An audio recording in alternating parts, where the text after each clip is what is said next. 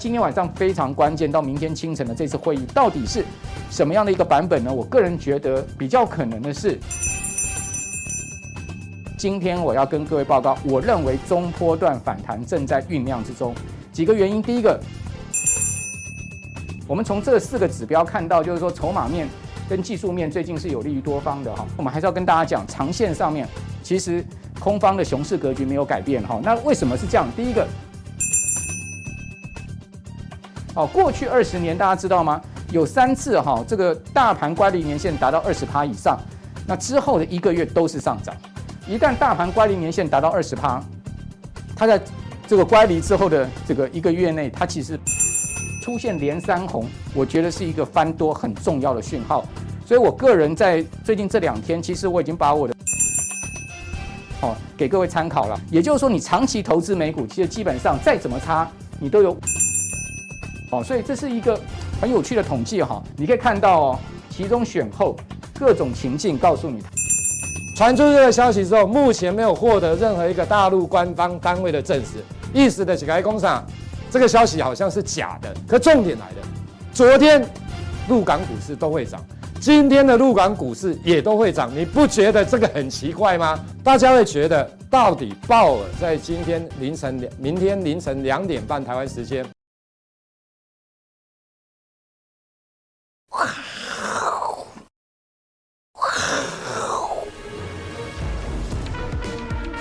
欢迎收看，我是金钱豹，我是阮木华。好，那今天晚上联准会即将一锤定音啊，应该讲明天清晨。好，大家可以看到联准会十一月的哦这个最新的议席结果出炉，到底是升两码、升三码还是升四码？好，现在大家可以下好离手哦，猜一猜好，到底是呃升几码？然后呢之后美股会有什么样的变化？好，那今呃明天清晨我们就会知道呃这个结果了哈。但是呢，已经有人先预测了，就是小摩，我们来看到。呃，在小摩的这个推演里面，总共有六个情境，也就是他先把这个推背图啊都已经做出来。哦，那这六个情境哈，我等下跟各位报告，我觉得哪一个情境是最符合我的想法的哈。我们先来看一下小摩他怎么说。哦，小摩说呢，呃，第一个情境呢就是升两码，然后呢，鲍尔鸽派发言，就是升两码其实就已经是不如市场预期，因为市场现在预期是升三码，好，就相对哈，这个是呃很 这等于说很鸽派了哈，因为 升息。没有升到市场预期的三码这么多之外呢，鲍尔还鸽派发言，好，所以在这样的状况之下呢，呃，标准普尔五百指数哈，那个小摩认为会涨十趴到十二趴，就是暴涨就对了哈，会出现十四年来最大的涨幅。他说呢，这是一个最最乐乐乐观的情境，但是是最不可能，也就是说呢，这种可能性极低了，大家听听就好。第二个呢，就升三码符合预期，那同时鲍尔鸽派发言，好，那这样的状况呢，他。的这个推估标普五百指数可能会上涨二点五趴到三趴，这其实也是一个很明显上涨了哈。那这样的可能性是在所有六种情境里面排第二名的哈。那第三个呢，就是升息四嘛，哇，那这个是很鹰派的，对不对？同时呢，鲍尔是鸽派发言，哎，这个其实有矛盾。那既然升四嘛，那么鹰派，超出市场预期的升息幅度，那你同时又要这个鸽派发言，那你是怎样？哦，所以这个情况我觉得几率是最低的哈。那他说不太可能，我也是这么认为。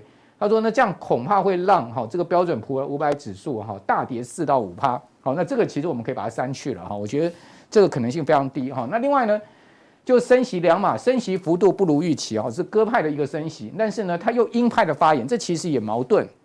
那你既然升息不如预期，是一个鸽派的升息方式，那你怎么会又鹰派的发言呢？这到底怎么样？你是神经错乱吗？哈，所以这个。”可能性我觉得也不大哦。那他说呢，如果是这样子升两码，然后由鹰派发言，它会涨四到五趴。好，我觉得，呃，如果是真的是这样的话，真的是会涨哈。那因为升息就不如预期了嘛。但是呢，呃，鸽鹰派发言只是让市场稍微警惕一点哈。但是他实际心理跟做法哦，是告诉你我其实偏向鸽派的。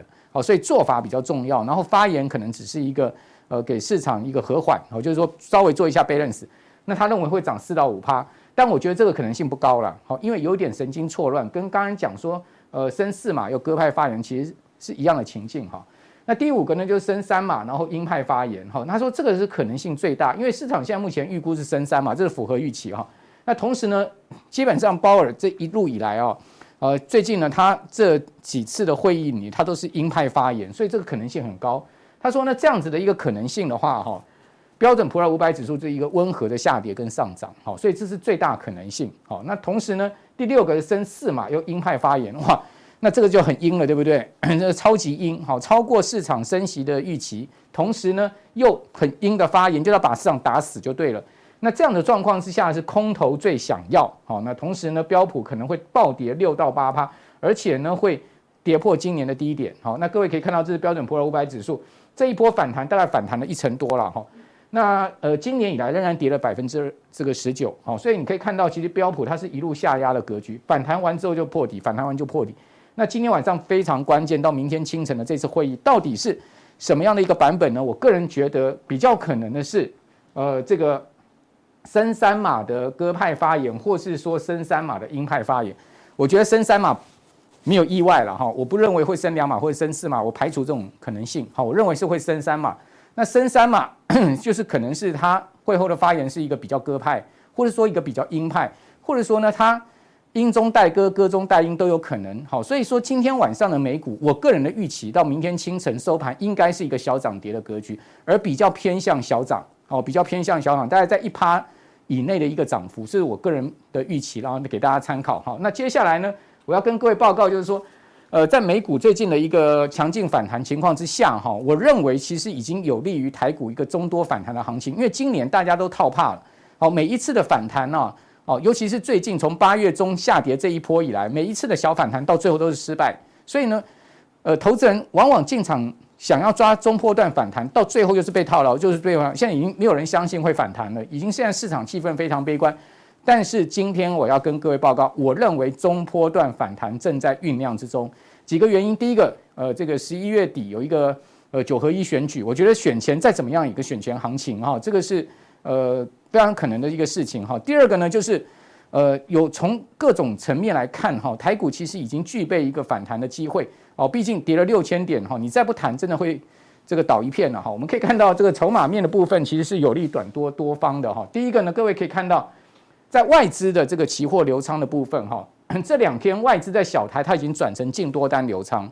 过去很长一段时间，外资在小台都是净空流仓哦。但是呢，你发现哦，这个礼拜开始，它已经转成净多单流仓，这是一个一个呃外资翻多的讯号哦。所以各位可以看到，另外一个讯号就是自营商哦，它其实在过过去的七个交易日，它有六个交易是买超的。可是你再往前推，各位可以看到。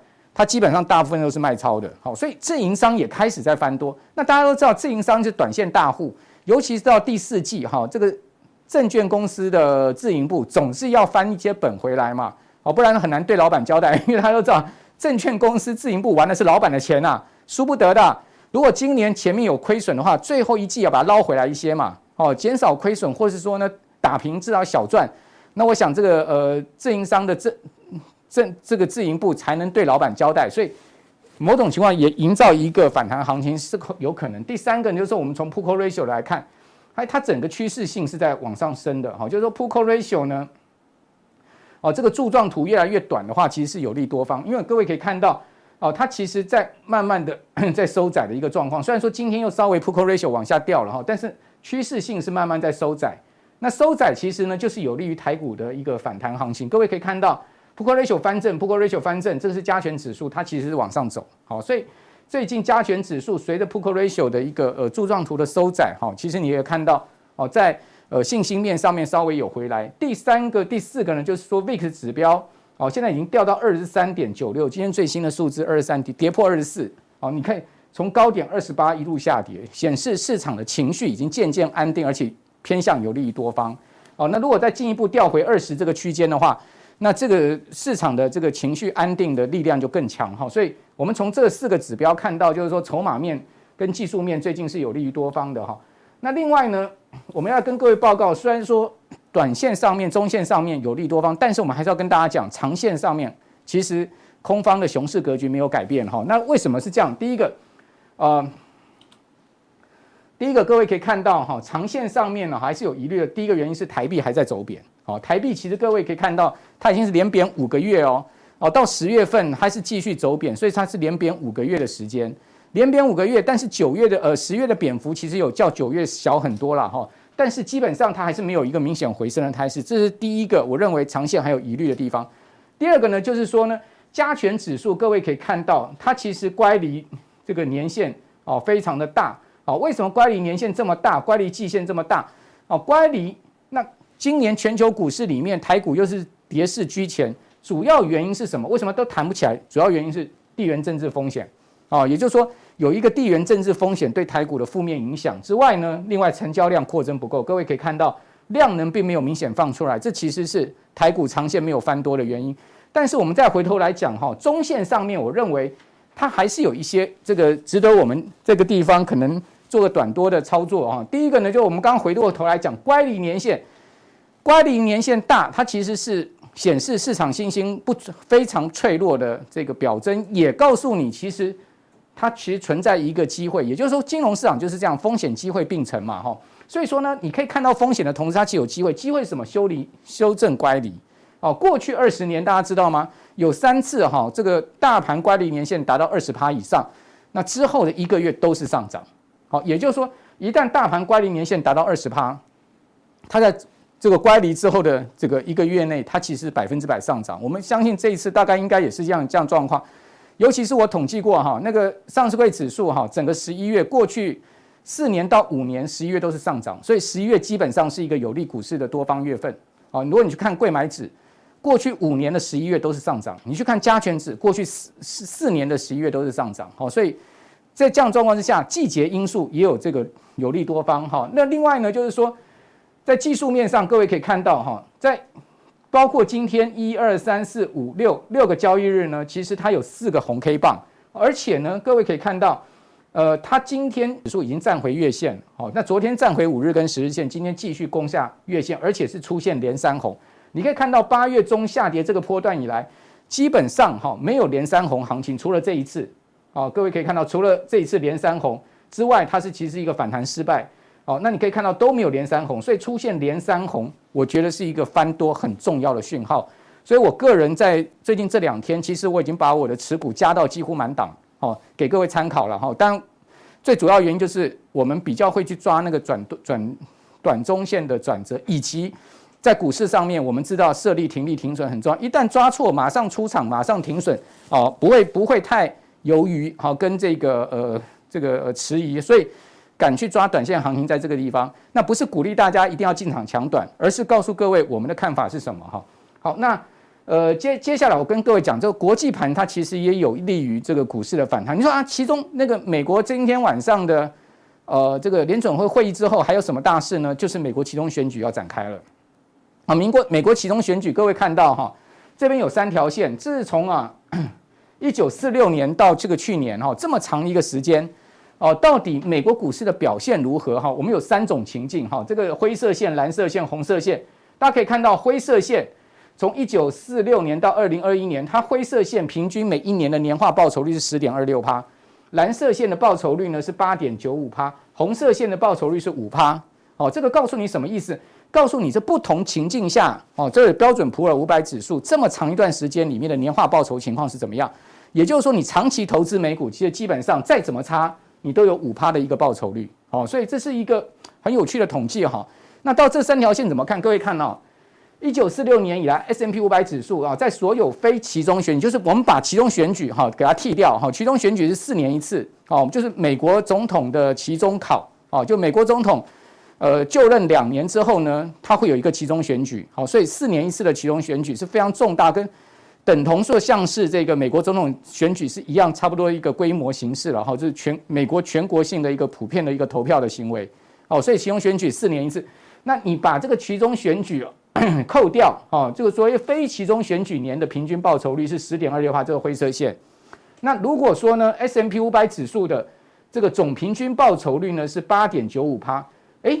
为什么把其中选举加进去？哈，就是说不分年的哦，不分年的 S M P 五百指数的这个年化报酬率是八点九五趴，主要原因是因为其中选举年，啊，如果你把这个其中选举年单独挑出来计算的话，他们的报酬率就五五趴多而已，所以基本上这个五趴多的报酬率就把这个十点二六趴的这个报酬率压下来了，压到什么？压到这个八点九五趴，这样各位了解我意思？所以换言之。其中选举年就是美股表现最差的那个时候，那今年又是其中选举年，好，但今年又遇到了这个全世界的地缘政治风险，这些乱七八糟的事情，景气衰退全部都夹杂在里面，所以造成了今年股市大跌。好，那问题是不管怎么讲，你可以看到哦，其中选后各种情境告诉你它都是涨，也就是比较明显的拉升，尤其是其中选举年，它拉升的这个幅度更大。好，所以说呢，美国会有一个其中选举之后的行情，而非其中选举前的行情。好，这个给大家参考哈，就是说第四季行情通常都是很好的啊。好，那另外呢，就是说美国联准会最近的态度哈，跟美国财政部的态度哈，其实它也偏向了鸽派，比较偏向要这个让股市再次反弹啊。为什么？因为再跌下去，我讲会死人呢。哦，不是只有这个台湾投资人会倒，全世界的金融机构、保险公司哈，包括退休养老基金，全部都要倒啊。这个不能再跌哈，所以某种情况下，大家都要。混口饭吃哈，所以呢，暂时喘口气哈，让市场松口气是有必要哦。所以你可以看到，美股十月份单日报酬显示已经具备反弹机会。你可以看到那个上涨的那个气势很强哦。那个道琼一个月涨了十四趴哈，这个是创下一九七六年一月以来最好的一个呃单月上涨行情，也是历史上道琼指数这个百年以上历史哦，道琼指数最好的十月。哦，就是美国道琼指数没有十月涨过十四趴了，今年创了纪录了。哦，从有道琼这个指数开始就是这样子的一个事情，你就知道说这一波的美国的反弹气势很强，尤其是道琼。那期中选举之后，美股通常会有不错的行情哈。那你说这么强的反弹气势要一下冷掉有可能吗？不太可能哈。那还有呢，今年跌幅已深之下，市场也都寄望要反弹。那联准会。最近也有意思让股市稍微喘口气了，好，那同时呢，最主要因素就是不希望债市崩盘，因为债市崩盘，美国就垮了，哦，所以呢，美债绝对不能有流动性的问题，不能崩嘛，所以在这样状况之下，我觉得我们是可以期待哈这个反弹行情。另外，我举两档股票，我们常讲说利多不涨，利利多不涨就见顶了嘛，对不对？利空不结见底嘛，对不对？好，大家可以看到。最近哈，盛群昨天法说在前一天公布出来三 Q 财报烂到爆，他法说会说什么？他说景气低迷了哈，客户去化库存缓慢，日需求依然不振，整体供应链库存积压长达十个月，哦，原先预估二零二三年第二季才可以回到正常水位，就明年中哈，现在看起来要推到明年第三季，哇，大家看到这个都心都凉了，对不对？第三季营收较上一季大减两成。哦，受到市场竞争影响，毛利率也跌破五十。哦，那同呢，税后 EPS 呢掉到两年半新低。哦，你可以看到它营收这样月营收一路下滑。照理讲，今天讯盛群应该开盘就开跌停，对不对？对。没有。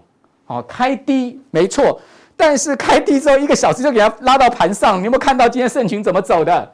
你有没有看到今天盛群怎么走？大家可以看到，盛群累计前三季出货较去年衰退二十三趴。哎。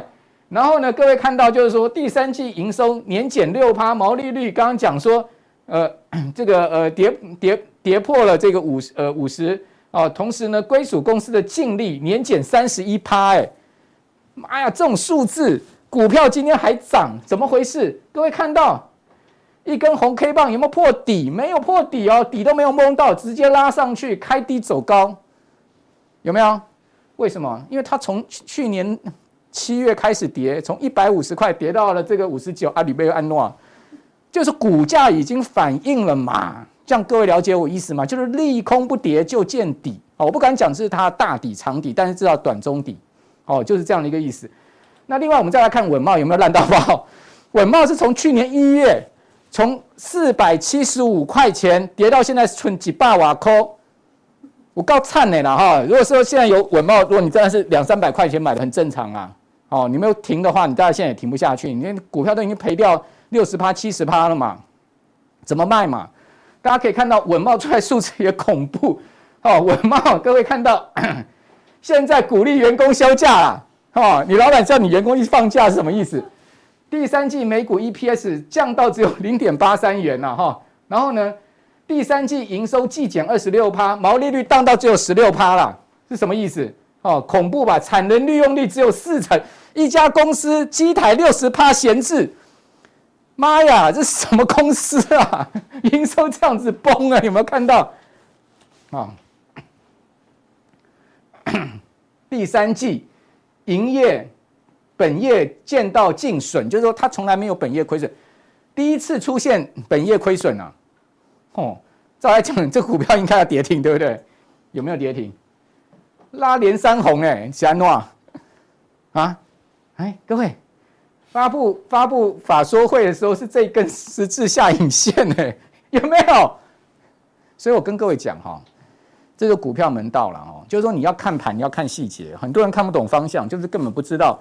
你要从个股啊去看大盘呢，从大盘看回个股，你就知道说现在目前方向是什么。好，那这是今天的加强定，等一下再告诉啊，这是今天的普通定，等一下再告诉大家的加强定哦。我要跟各位讲，到底台股有没有所谓的两岸红利啦？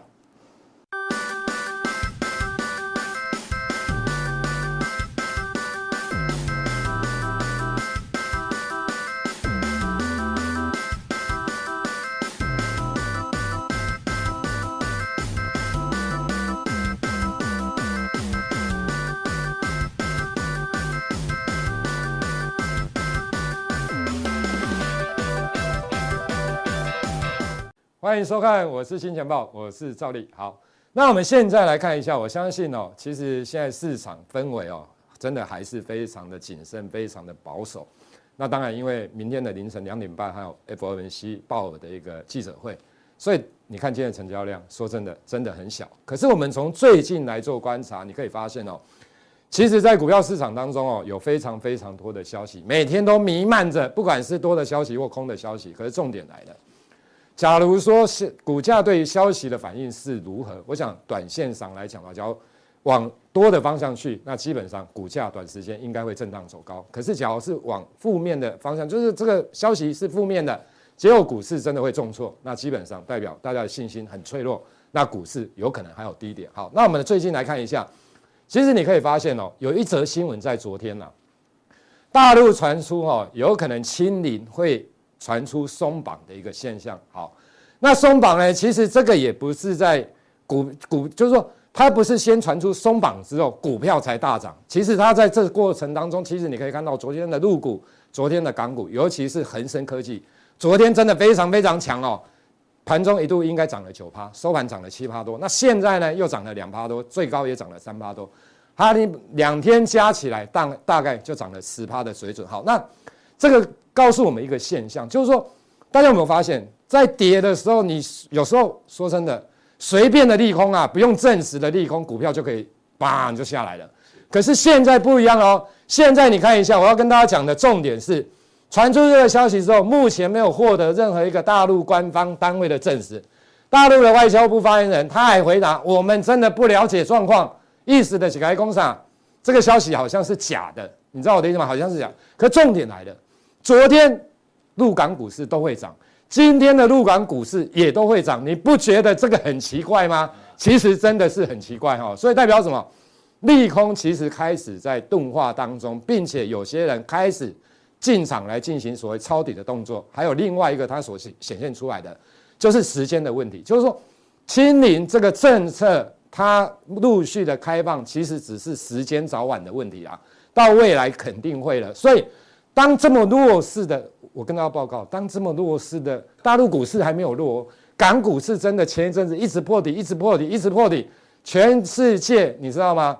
比较重要的股市来里面，在上个礼拜还出现破底走势的，不外乎就是两个，一个就是香港，你知道，一个就是台湾，多凄惨！台湾真的很惨哦。所以你看人家都上来了，所以我跟大家报告，其实这个地方来讲，说真的，你要用比较正面的态度。来面对目前的一个盘势。好，那我们来看一下，在十一月份有哪些重要的消息？当然，今天最重要的就是鲍尔的一个谈话啦。其实说真的，十一月升息三码这个真的没有什么事情。那我要讲这个之前，我跟大家报告，大家会觉得到底鲍尔在今天凌晨、明天凌晨两点半台湾时间，他的论调会是如何？我跟大家报告，我认为是中性。哦，中性为主，就是说十一月三码这个是板上钉钉的事情，这个没有什么太多的问题。那为什么会认为中性？因为我们看了很多的研究报告。另外一个，我跟大家讲，你知道两个礼拜之前为什么美国的股市可以这么的一个强？因为费德的传声筒，《华尔街日报》的记者他讲什么？他讲说十二月份会费德的这些的官员有可能会讨论未来升息有可能减速的一个现象。这个是在两个礼拜之前。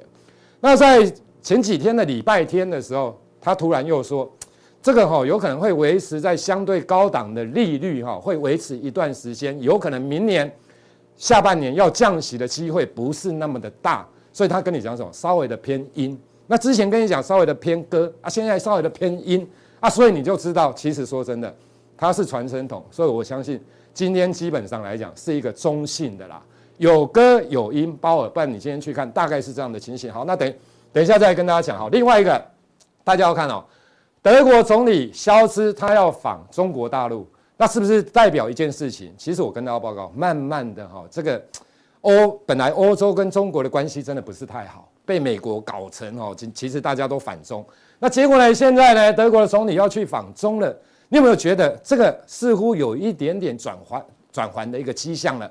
另外一个很重要的，其实我跟大家报告，美国其中大选，美国期中大选为什么重要？其实以现在来看的话，其实共和党跟民主党的部分在参众议院应该各占一个席，就是各占一边呐。那其实这样是正面的哦。为什么？因为现在的拜登的政府其实。还是想要利用所谓的一个财政政策来所谓救助所谓的这一些的国民等等啊，用财政政策。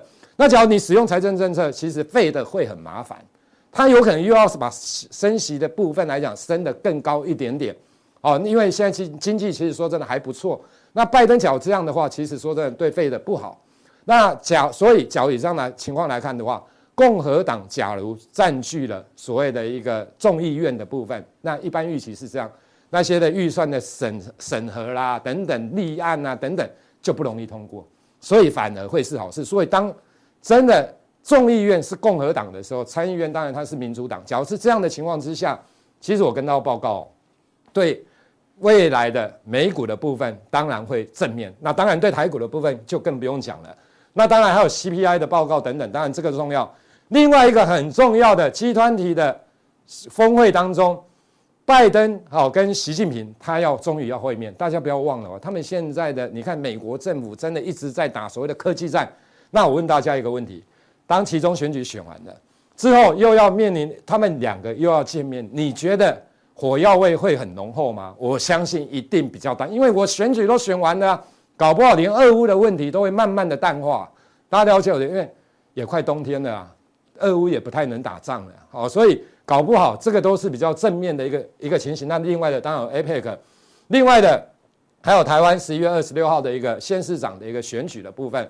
我想市场上当然都会认为选举前大概基本上来讲政策面它是比较偏多的，就如同其中选举之前，其实你可以看到美股的部分来讲也是确实哦比较容易呈现反弹的一个格局。所以整体性来看的话，其实十一月份的这些讯息除了 FOMC 的一个会议哦，这个地方说真的比较有稍微的一点变数之外，其实后续来讲的话，应该都是以相对的正面哦为主。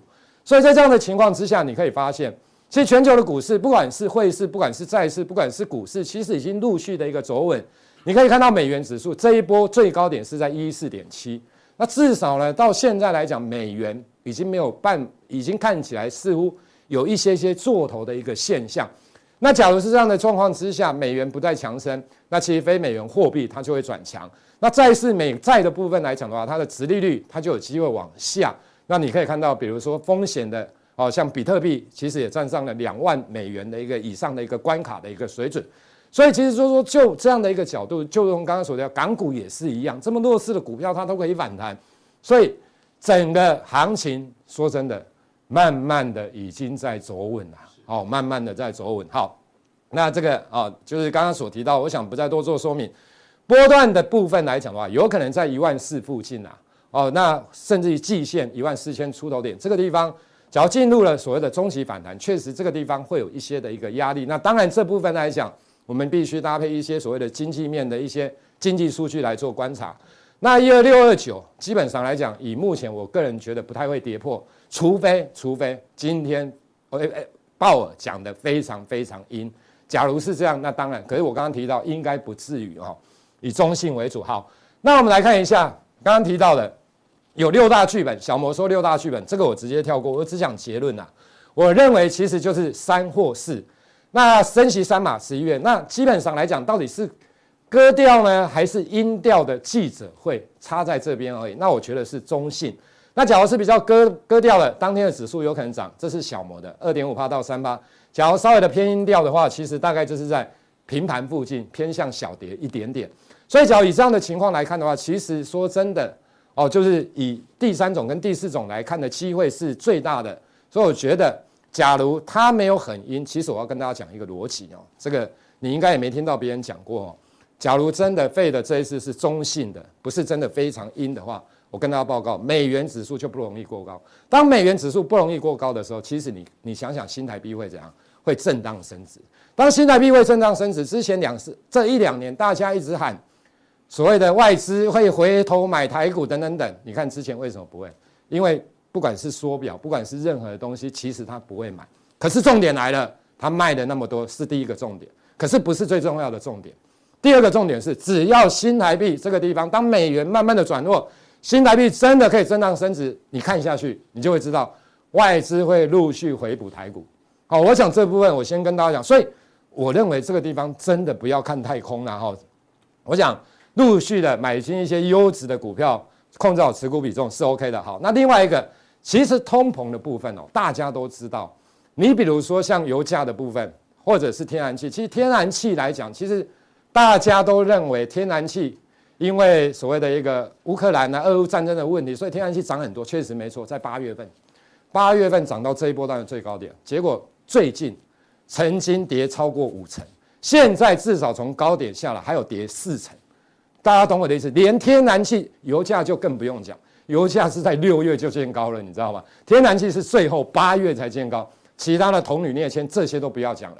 另外一个薪资水平的部分，当然比较没办法马上下来。房租的部分，它有递延性，之后也一定肯定会慢慢的下来。所以，其实说真的，通膨的部分在未来的这一段时间会陆续的降，只是说当然降幅不是一一下子棒就雪崩式的降，这不可能，因为薪资跟房租的部分这个地方还在陆续的攀升啊。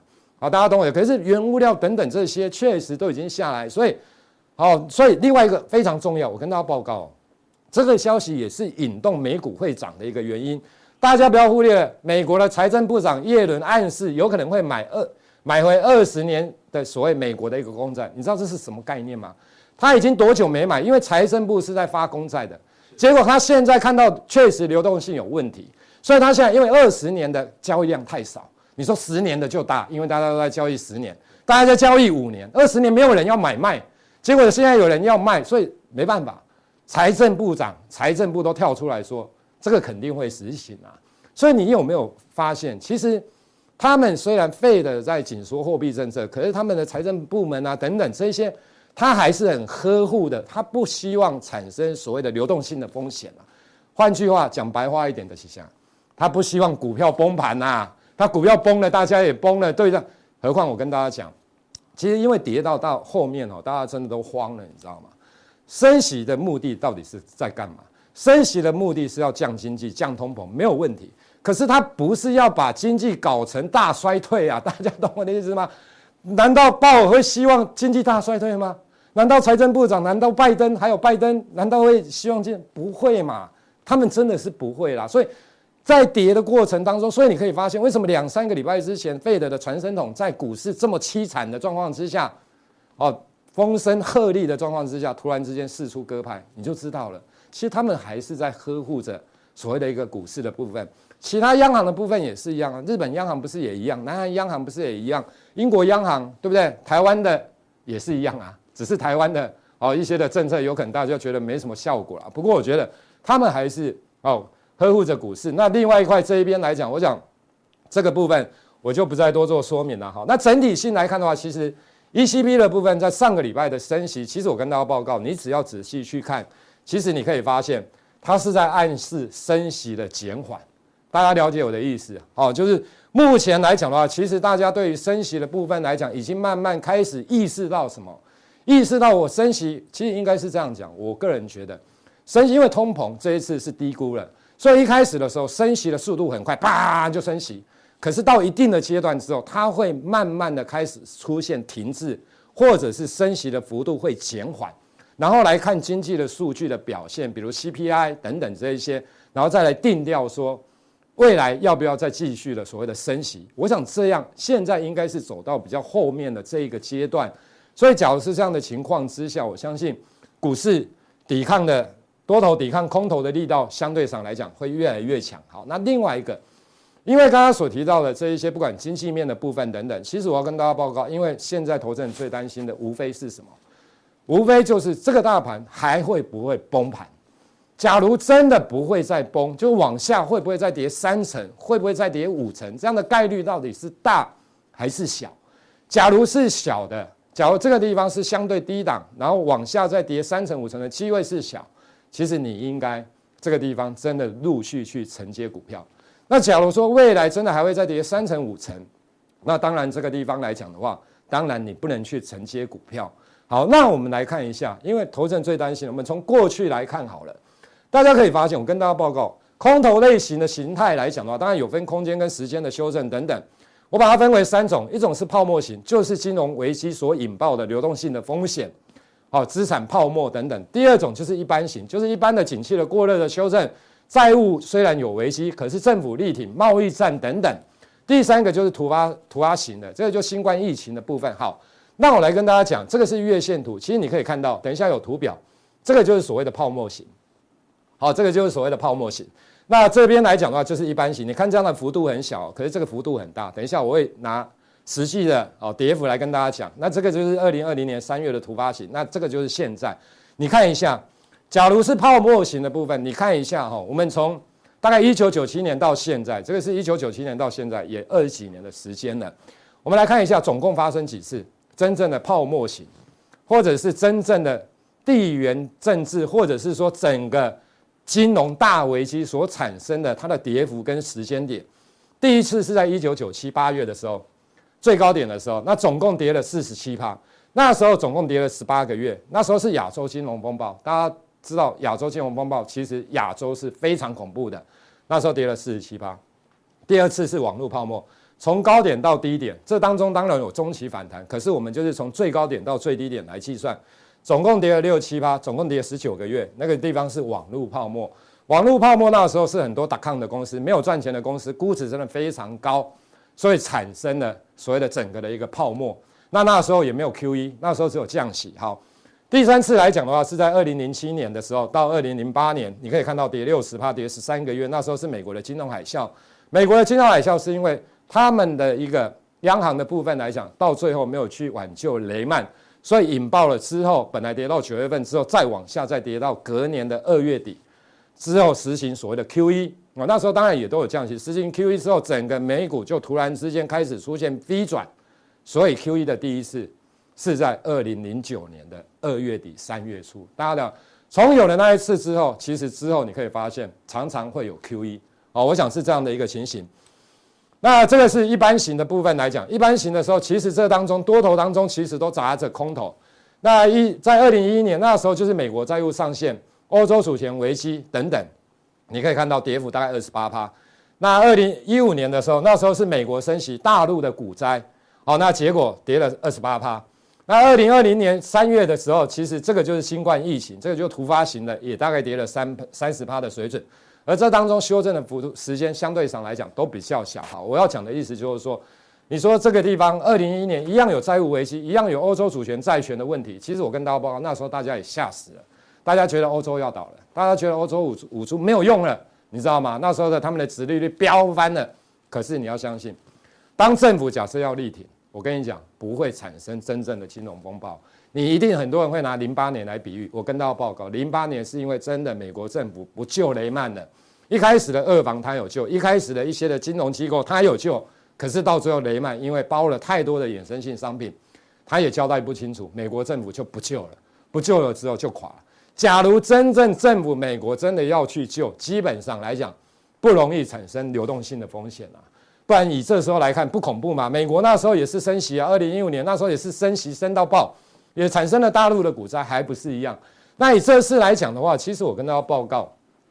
这一次小到十月份的时候，其实大概已经跌了九个月。那跌幅来讲的话，到十月三十号大概跌了三十二点一趴的水准，其实也接近就是三成附近了。那美国升息、地缘政治、经济衰退等，当然非常多的因问题，不然怎么会跌三十二趴？可是重点来了，这个地方你可以看到，除了美国的财政部长之外，英国啊，另外的大陆，另外的比如说像日本的部分、南韩的部分，其实这些国家也陆续感觉到，似乎这个地方不能让自己的货币，就是这些国家非美元的国家的部分，觉得不不管是自己的公债。或者是美元的部分来讲的话，哦，或者是自己的货币也不能出现大幅的一个贬值的现象，所以我觉得以这样的情况来看的话，其实我认为这一次应该只是一般型的金融风暴。那当然，假如要变成所谓泡沫型的金融风暴，就是要尤其美国的央行 Fed 真的犯了重大的错误。可是我们认为，以美国的 Fed 这么聪明的状况之下，其实我觉得，或者是其他央行的。这么聪明的状况之下，我觉得犯这个重大的错误的机会相对上来讲比较小，所以我觉得是应该是以一般型为主。好，另外的，我们就评价面的部分来讲，我跟大家报告，台股的净值比大概是一点六到一点九倍，一点四倍以下是属于非常非常便宜，大家懂我的意思？除非金融风暴，那一点六倍附近，其实现在大概就是一点六九倍，好接近，那只要接近一点六九倍附近，其实已经相对便宜，你就应该真的去承接股票。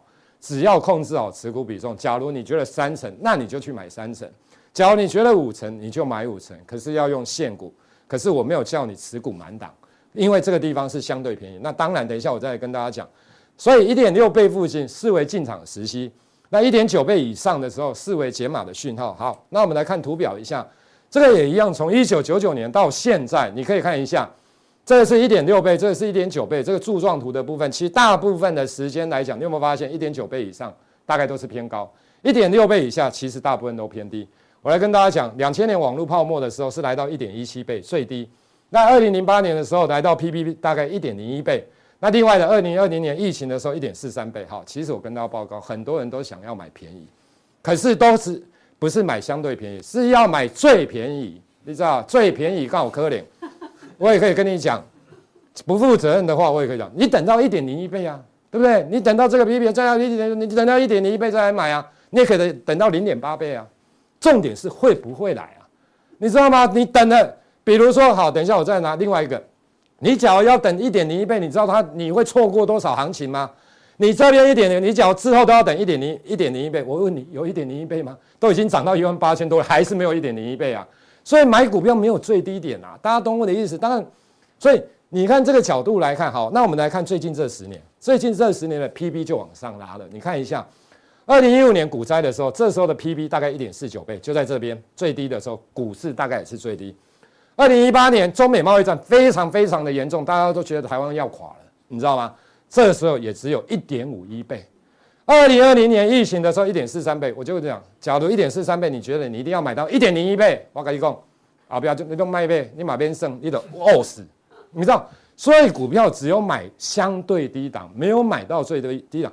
所以，假如说我们就过去来看的话，我当然不能叫你在两倍以上买股票啊。你你大家懂我的意思？所以，两千网络泡沫那时候的股价的净值比是真的拉到三倍啊，你知道？所以之后崩盘。